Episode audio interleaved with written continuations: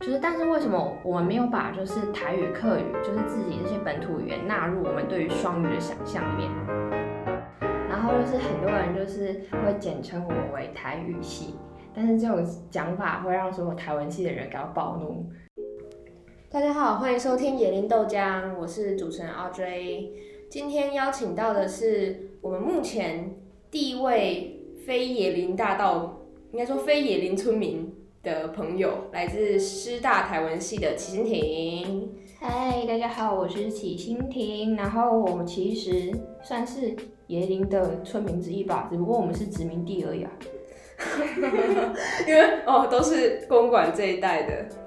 孩子们，他们只要每次来找我，都会说他要来就是上供。没有错、啊，来殖民我们是来上上供的。嗯，好，来到我们这里啊，就是你第一个考验就是你要讲三个形容自己的词。没有错，那我就可以开始大放厥词。我对自己的定位现在就是讲干话，然后美少女，然后想冬眠。所以是爱讲干话，并且想冬眠的美少女。没有错，但是我前阵子得知到了人类不能冬眠会死掉这件事情，让我觉得我的人生感觉有某种东西被剥夺的剥夺感。失去了某一种意义，这样子。没有错，因为说什么动物脑中有什么特殊的蛋白质，所以可以冬眠，但是人类脑中没有这种蛋白质，所以冬眠下去的话会造成神经受损。是说一直睡觉会造成神经受损？我也不知道哎、好，我就社会组啊，所以请请现在请自然组来帮我解答。我们好笑，我们一开始就是哎师大台文，然后大家就 expect 说哦可能会讲文学吧，可能会讲台湾吧，然后一开始这边讲什么脑中的蛋白质会怎样怎样怎样。对啊，这很重要啊，人类不能冬眠，这难道不是一个很重要的议题吗？我一直觉得南部人应该有正当性，可以在北部求学的时候请冬眠假，哎，这个太冷了，不想出门假。呃，不是不想出门，是不能出门。我会在床保上护南部结霜啊，我室友都要拿那个吹风机把我吹醒。他在解冻，它在解冻。为什么不丢微波炉？啊，微波炉那是奢侈品哎，你能期待你自己在住宿舍的时候有一个微波炉？哎、你们没有吗？我们只有在一楼的那个小厨房可以使用微波炉。哦，哎、我们也是，但是我是住一楼。我好过分哦，虽然我住二楼，但是那微波炉每次都像是被炸过一样啊，里面充满着各种神秘的物质，它微博出来都会有一种神秘的味道，就是殖民地悲哀可是殖民地的子民们不会去洗一洗吗？啊！不会啊我，刚刚讲这句话好，天啊，就是一个殖民母国，然后说，嗯，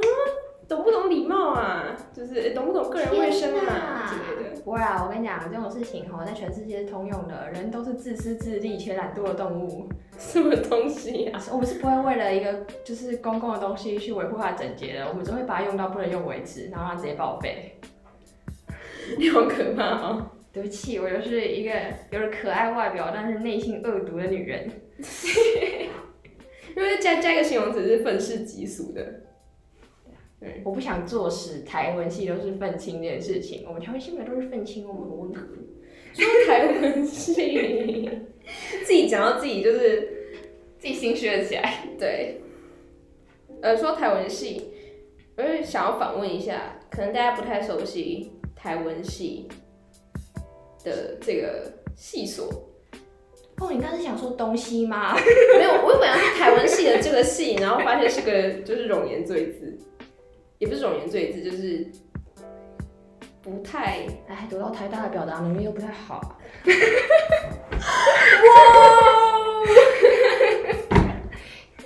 没有，此处不包含所有台大生，只是单纯想要追主持人而已。对，就只是我而已，是我啦，对，都是我在雷，我对不起台大。好，反正请请让大家介绍一下你的系所。好，就是我们台文系，它的全称其实是台湾语文学系，然后就是很多人就是会简称我们为台语系，但是这种讲法会让所有台文系的人感到暴怒。为什么？就是虽然台语是我们很重要的学习的一环，但嗯其实就是说很多人会觉得台文系是不是跟国文系很像？然后，但其实我们以我们的观念来说，比起跟国文系，我们反而比较像英文系。嗯，就是因为呃，我们台湾系所要主要学学到的是就是台湾的语言，然后文学，然后跟就是社会，然后所以就是我们就是了解一个地方，就是了解，我觉得我们更像是一个台湾系，然后就是你可以透过就是语言的方面，然后文化的方面，然后还有就是社会学的分析来了解就是台湾这个地方。然后所以呢，我们觉得如果是叫我们台语系的话，有点限缩我们的格局。哦，就只有语言那一部分。没有错啦。哦，师大的中文系叫国文系哦。没有错，就全名也是中国文学嘛？他们的全名是什么？说实在我不知道哎。就是作为一个台文系的人，长期跟国文系处于一个对立的状态，不不是很了解敌情。哇，打架了。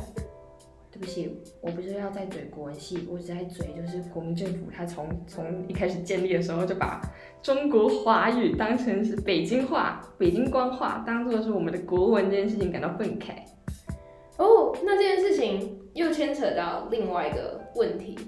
因为我们上次在台大交流版啊，有一个人分享了一个政策，就是有可能二零三零双语嘛，对对对，双语国家，然后。反正这个政策的内容有点像是，就是要把台语啊这些变成这些方言变成课程的一部分。哦，你讲方言呢？好，对不起，你继续。这是不正确的词吗？呃，对，嗯。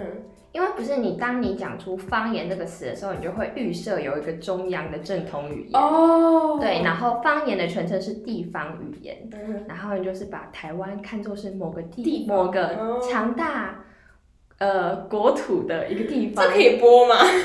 对不起，如果再次有冒犯的话，但是这是我个人的主张啦。嗯哼，了解。好，因为我刚刚会说说，我刚刚会提到那个词，就是因为我在回想那一篇文章底下说了什么。哎，对，反正那篇文章底下，大部分的人就是有去留言的人都在说啊，就是那是方言，自己就是那个地方人学就好啦，或者是有需要人学就好啦。然后还有人说，如果他这个语言已经视为了，就代表说他就是视为这件事情是一个自然而然淘汰的事，那为什么我们还要去保存它？那你的看法是什么？就是，嗯，因为据我所知，好，反正他那时候现在开始吵起来的是，现在台湾有两个比较有争议的东西嘛。第一个就是他建立一个二零三零要成立成立一个双语国家的一个想象，嗯哼。然后第二个就是要把就是所谓的台语课、原住民语纳入就是本土语言的那个就是一零八课纲，它是一个必选修的科目。是。然后我觉得就可以分成两部分来讨论。嗯，我觉得那我们就先来愉快的看二零三零双语国家这个好了，直接变主持人开始 Q。好，反正就是我觉得大家在听到双语的时候，你脑中会自然而然的，请注意这个自然而然，浮现出就是华语跟英语嘛。但你有没有想过为什么？所以其实台湾大多数人都具备双语能力啊，就是像是呃，像是我是嘉义人。然后我就是具备，我会讲华语，然后我也会讲台语，就是，但是为什么我们没有把就是台语、客语，就是自己这些本土语言纳入我们对于双语的想象里面？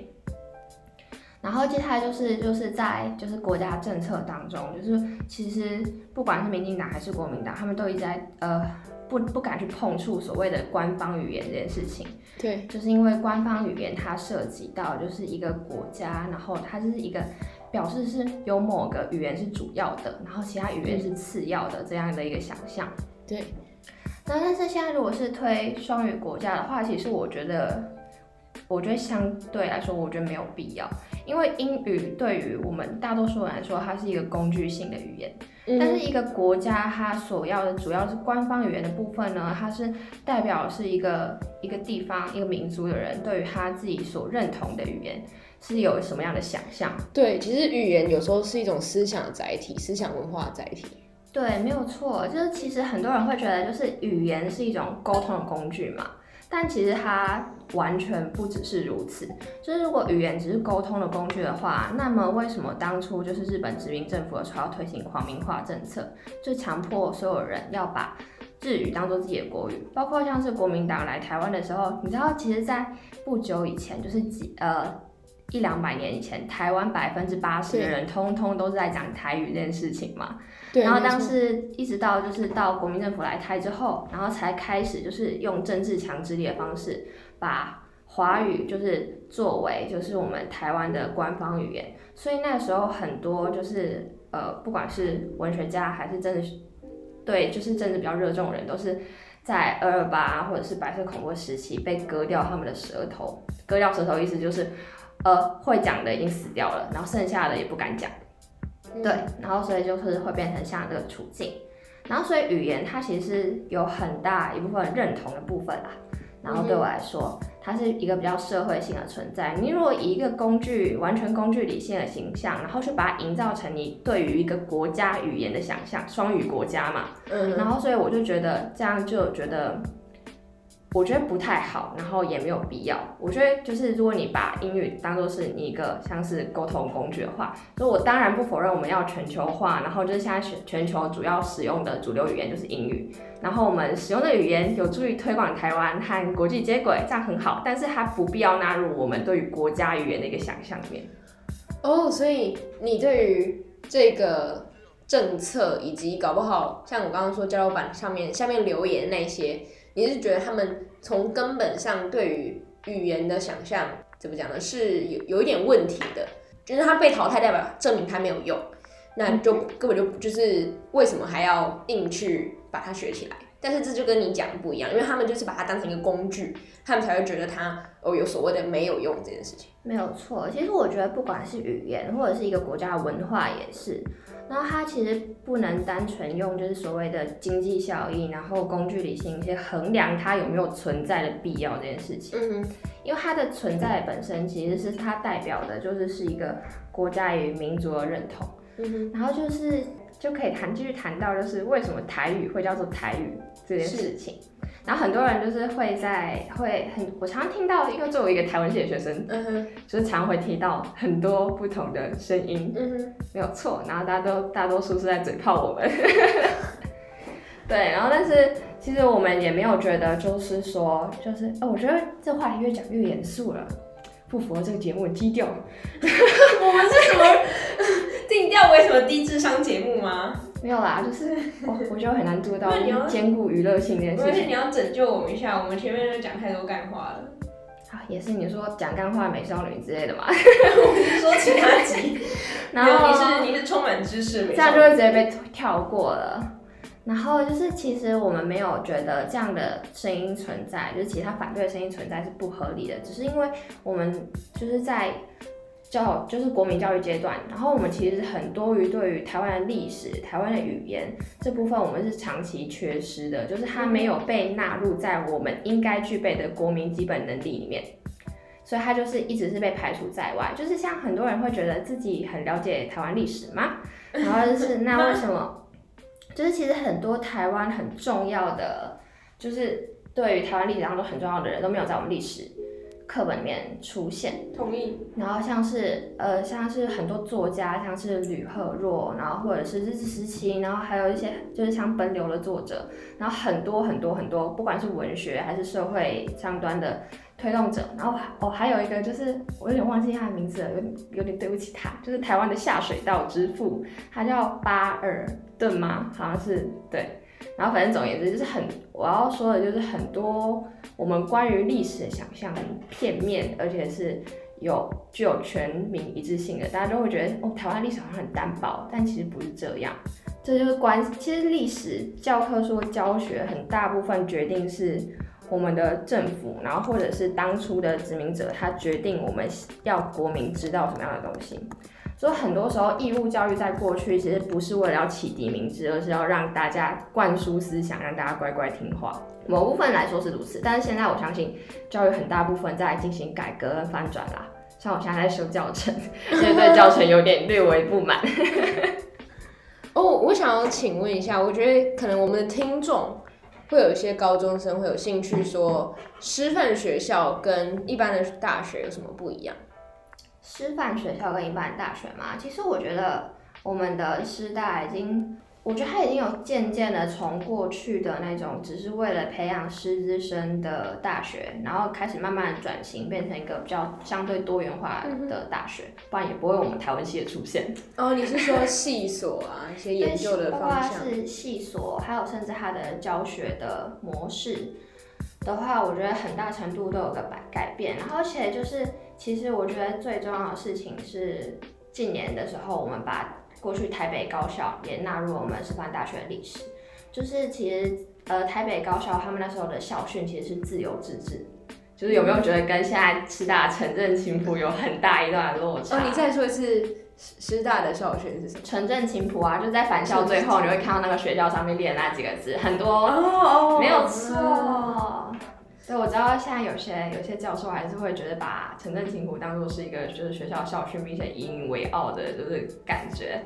然后，但是现在就是又慢慢的要回到当初就是很自由开放的那个台北高校的那时候的风气的感觉。嗯，所以说不是念师范大学就一定会去当老师。对，我觉得应该很多。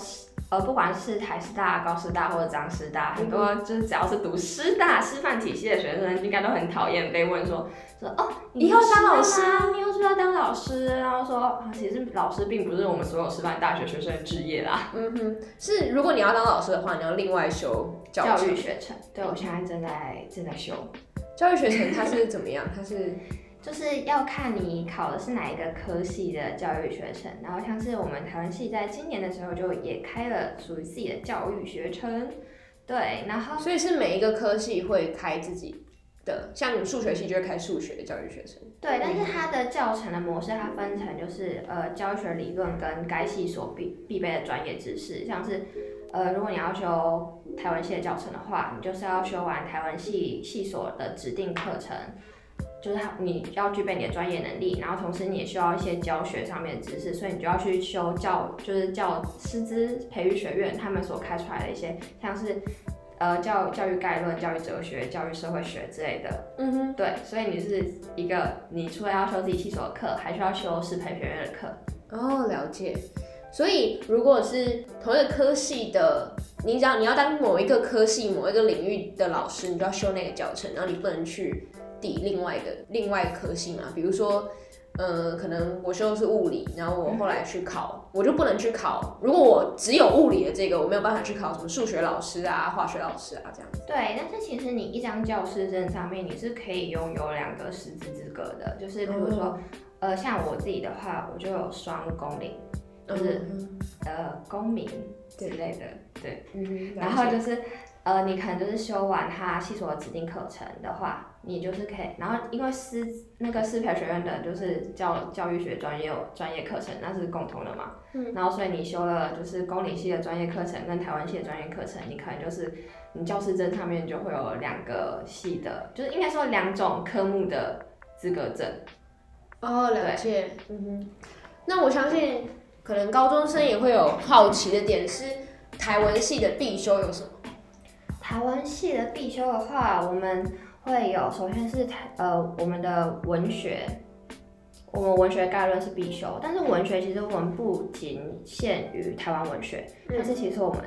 其实我们大一的时候还蛮欢乐的，我们那个老师，然后我们就会要读就是马克白啊、莎士比亚，就是我们文学的概念，它是你我们老师认为是要从就是呃一个更宽广。观点，然后你先知道文学到底是什么之后，那你觉得文学是什么？对，但是其实他没有给我们一个一定的答案，他只是给我们很多不同的可能吧。是，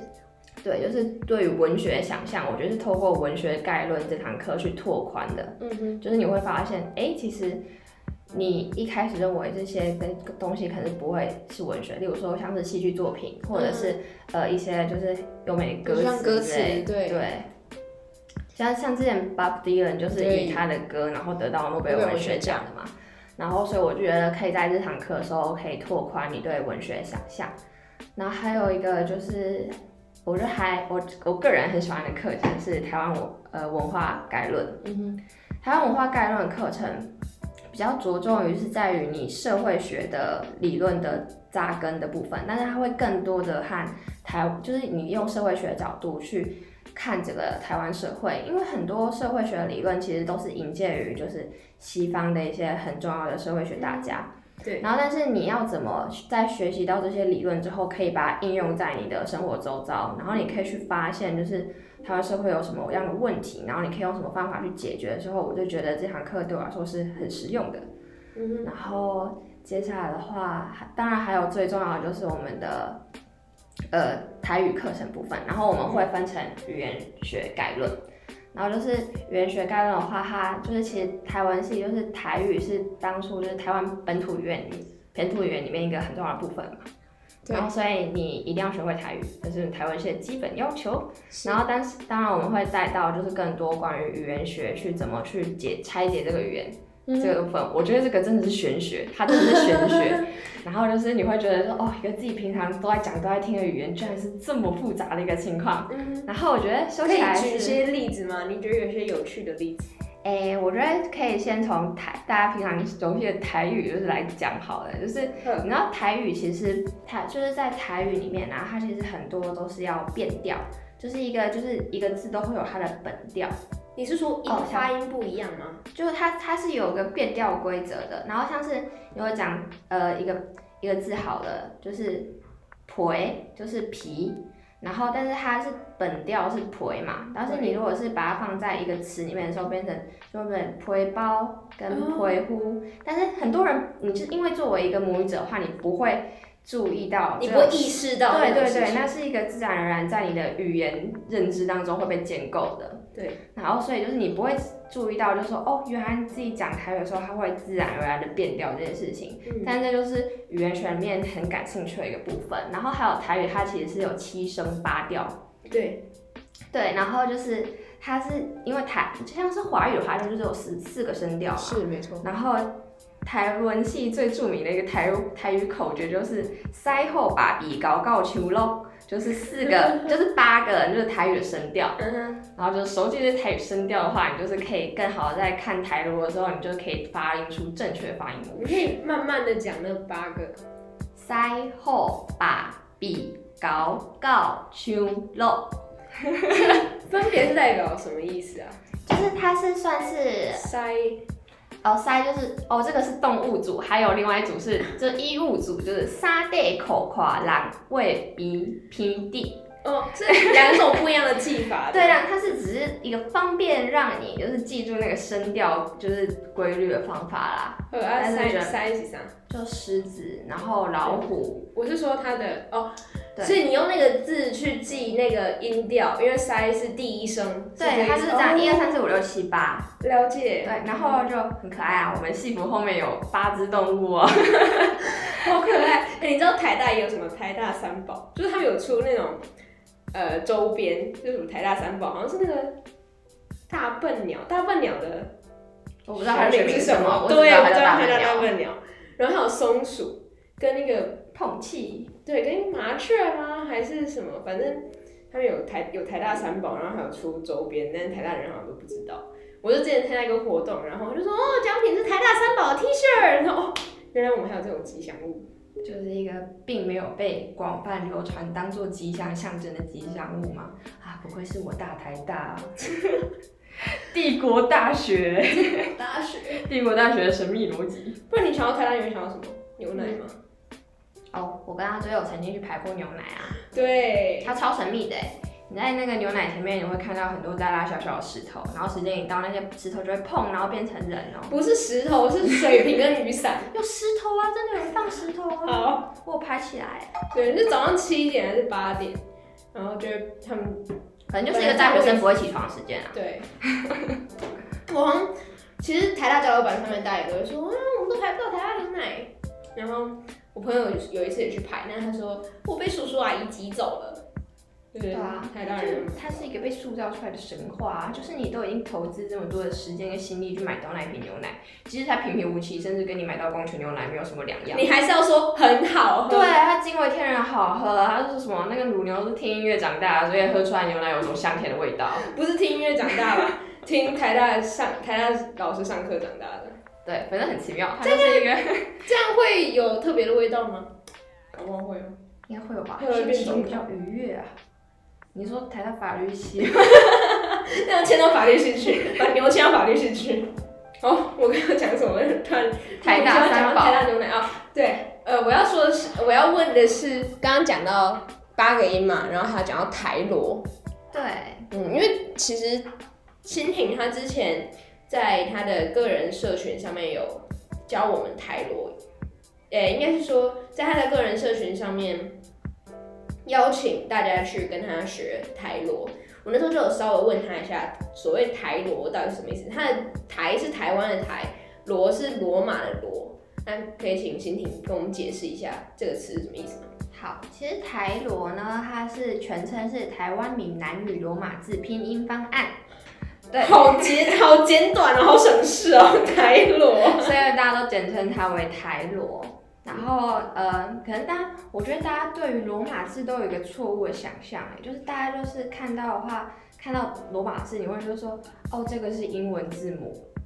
对，但是它不是英文字母，它其实这个字母在各很多语言当中都有出现吧，像是德语、像法文也是啊，法语也是，然后它就是念法不一样。它是只是因为台湾就是一个被英语宰制的国家，它就是没有。其实我觉得台湾人对于英语有种很神秘的想象，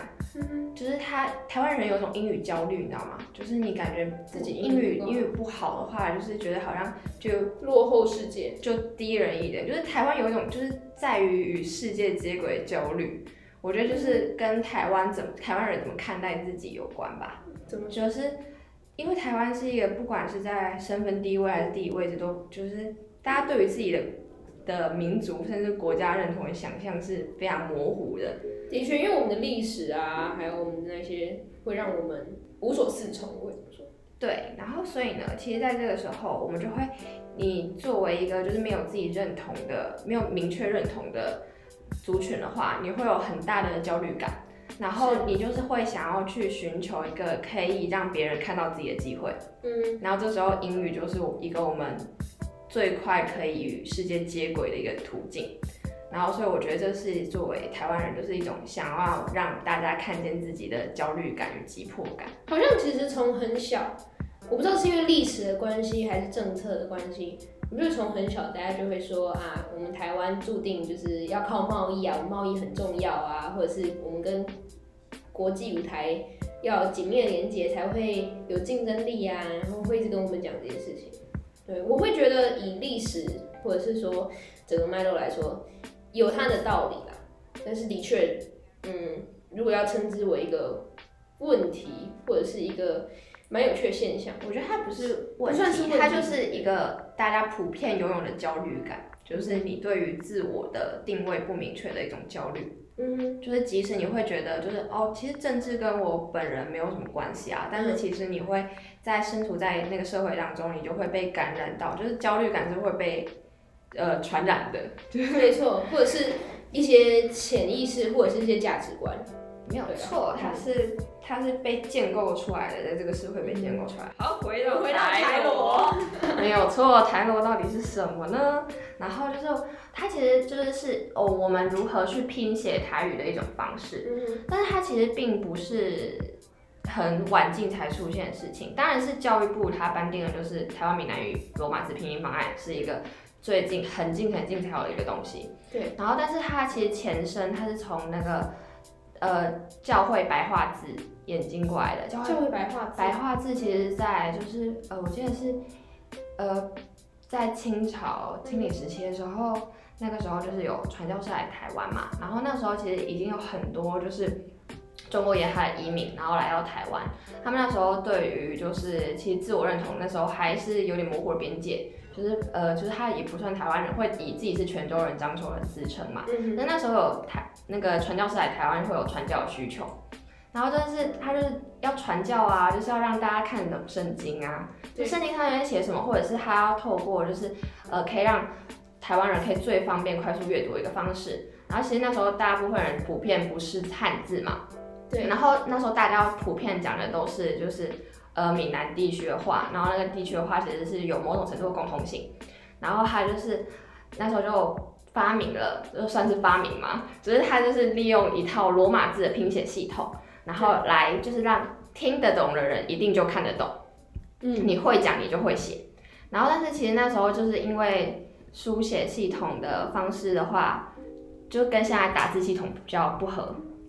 就是我们就是希望就是每台电脑跟手机都可以把。就是罗马字给打出来，然后所以就是它经过很多很多次的改良之后，就是到成为现在的台罗的拼音方案。所以呢，其实台语不是从古到今就没有字，很多人就觉得为什么台语要有字？它不是就是一个口语的语言吗？就是它为什么要把它书面化？就是没有必要。但它其实它的字，它有字这件事情是从以前到现在，就是它是没有被中断过的。嗯。然后，所以呢，就是所谓的台罗，是我们可以更精确的去标记，就是那个台语词，然后就是你用台语书写的时候，你可以精确去把它标记出来，你要怎么去发音的一个拼写系统，有点类似就是注音的概念，对，但是它就是因为如果你用单纯用注音的话，其实台语很多字词或者是你的声调，你是没有办法把它明确标出来的，但是台罗就可以解决这个问题。然后，但是因为如果是单纯用台罗的话，我相信一定超多人看不懂，就是因为台湾已经就是很习惯用看汉字了嘛。对。对，汉字那个也不叫做中文或是国文，因为其实你会知道，就是其实，在越南、日本，然后甚至是早期韩国，他们也是普遍在通用汉字，但是你会觉得看到日语就说哦，这是中文吗？你就不会，就是你不会有这种奇妙的，就是定义，然后对。它是它其实是汉字。所以它汉字，它其实作为一个语音或者是一个语言的载体，它其实不用被局限在于就是所谓的华语的想象下面的。嗯。然后，所以就是我们现在主要主要推动其实是汉罗杂写。汉罗杂写。对，就是你大家普遍可以认知，就是意识到，就是你在写什么的东西的时候，我们都会用汉字。然后一些比如说像是外来语啊，然后像是台语里面有很多外来语，像是日语的，就是。包包就是要卡棒嘛，对对对对，然后像是罗赖吧之类的，我们就会用台罗拼写去把它的拼音给标注出来，然后这样汉罗杂写的方部分，就很多人就是我觉得大家不要排斥去看台语文，很多人就觉得我不会台语，我看不懂，但其实不会，就是因为它我们用的台语汉字拼写系统，它是表意，不是表音文字，嗯，所以就是。表音文字很多，就是像现在很多市面上流通的，像是火星文，我们称它为火星文，像修蛋鸡类，对这种。然后它就是因为很多梗图啊，或者是甚至 YouTube 影片啊，或贴图，或者是大家日常打字的时候，都会用呃汉字的谐音去打出台语。对，因为那时候我觉得是大众比较没有普遍意识到，就是哦，现在居然已经有就是所谓台语政治有出来了。然后一方面也是因为没有就是这个学习管道，就是所以大家才会比较不了解这块语言的上面在推动的模式。然后所以我觉得如果大家想要就是呃试试看可以看到台语文书写的话，最快的方式你们可以看公视台语台的新闻。嗯，就是公视台语台呢，它就是前几年才刚成立的一个很新的台。哦，这就是一个很有趣的问题了，就是为什么圆明台跟客语台就是很早很早就很早就有了，但是其实公司台语台是第一个是由民间力量去推动，就是政府去成立的一个就是。呃，电视台，然后它其实背后就是有牵涉到很多就是政治的角力啊，然后就是也是民间推动很久的辛苦的结果，所以我觉得大家就是可以不用排斥去看它，就是你看不懂，你不会讲台语也没关系，你只要看得懂汉字，你基本上就可以把这篇文章或者是这个意思了解八成，我觉得甚至九成都有可能。嗯，对，所以就是而且。我觉得就是因因为有一款物件是你用华语的开口是无法度改表现出来的，就是你用你用台语写跟你用华语写，就是那个感觉完全不一样。因为我也是我也是嘉义人，我是新亭的高中同学。呃，我在家里我没有很会讲台语，但是我基本上都听得懂，因为我的奶奶她只会讲台语。然后我我的父母的母语也都是台语，所以他们在家里有时候比较放松的时候，就全部都会用台语交谈。然后我有时候问我妈说：“哎，那个词是什么意思？”嗯，他但是他会他就会想半天，然后说：“嗯，我们现在讲的所谓的国语里面，好像没有没有一个词可以很对很完整的表达那些意思。”哦，我觉得有一个很经典的例子就是博诺啊，嗯，你刚刚在博诺来艺术一下，就是它比较像是就是两个人之间，就是你如果在谈生意的话，它就是一个推来，就你来我往，然后一个互相推推脱，然后你可以就是借此达到他们中间利益的综合的一个台语。对对对。然后它，我觉得它这个字的形成，它是非常有它的台湾人的。就是性格在里面的，然后尤其是台湾人今天要敲代机，你要怎么解释敲代机这件事情？是对，然后但是很会敲是台湾人就是一个很重要的民族性格，就是我觉得这也是跟我们是海岛国家，然后经过很多次殖民统治的关系有关，然后所以在台语里面其实有很多就是。呃，反映一个民族个性的词汇出现。然后，如果大家想要知道，就是一个台语词的意思是什么，但是你又不知道去哪里了解的话，非常推荐大家去查询教育部的台湾闽南语常用字典。对，台语有字典哦。就是如果，但是它就是你开还可以用华语去查询台语，所以就是使用界面上，我觉得还蛮就是人人友善的。所以就是。如果有兴趣的话，想要知道一个台语字怎么念，或者是一个华语怎么翻成台语，然后大家都可以去尝试来自己查查看。对，像因为欣婷跟我说了这件事情之后，我就会打字的时候，就如果我要打台语，我就去查那个比较正确的字怎么写，而不是就是直接用嗯火星文打出来的。对，但是我知道很多人其实会反感，就是呃，像是很多就是现在有在正式就是用那个。台语政治书写的人会去特别去纠正，就是有些人说哦，你这些字写的不对，然后什么之类的。然后我觉得就是，呃，其实我觉得这是双方可能都会有一点就是对对方误解。一方面就是因为大部分台湾人对于就是台语政治系统这套还不是很了解，然后也不知道为什么有推动这个的必要，然后或者是去纠正的人，他就是语气太过强烈，觉得就是为什么你不能认同我这个想法的话，我觉得就是在双方对于彼此的了解都不够的情况下，就会产生就是冲突，然后就会激化就是双方之间的偏见。嗯，但是我我会想要跟大家分享一下，为什么我觉得就是大家应该要有意识的去使用就是台语政治这件事情。就是因为其实如果是像是现在现在很多人会讲，就是哎休旦节或者是母汤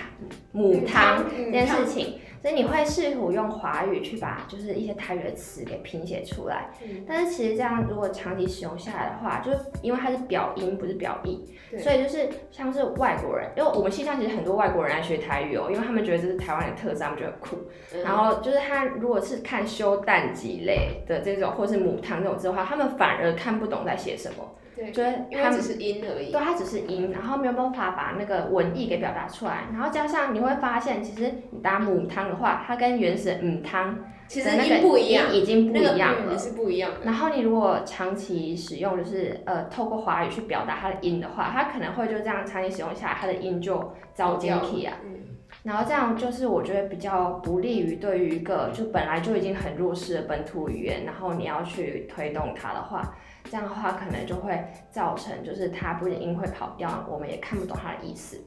但是其实我觉得他作为一个社交娱乐来说，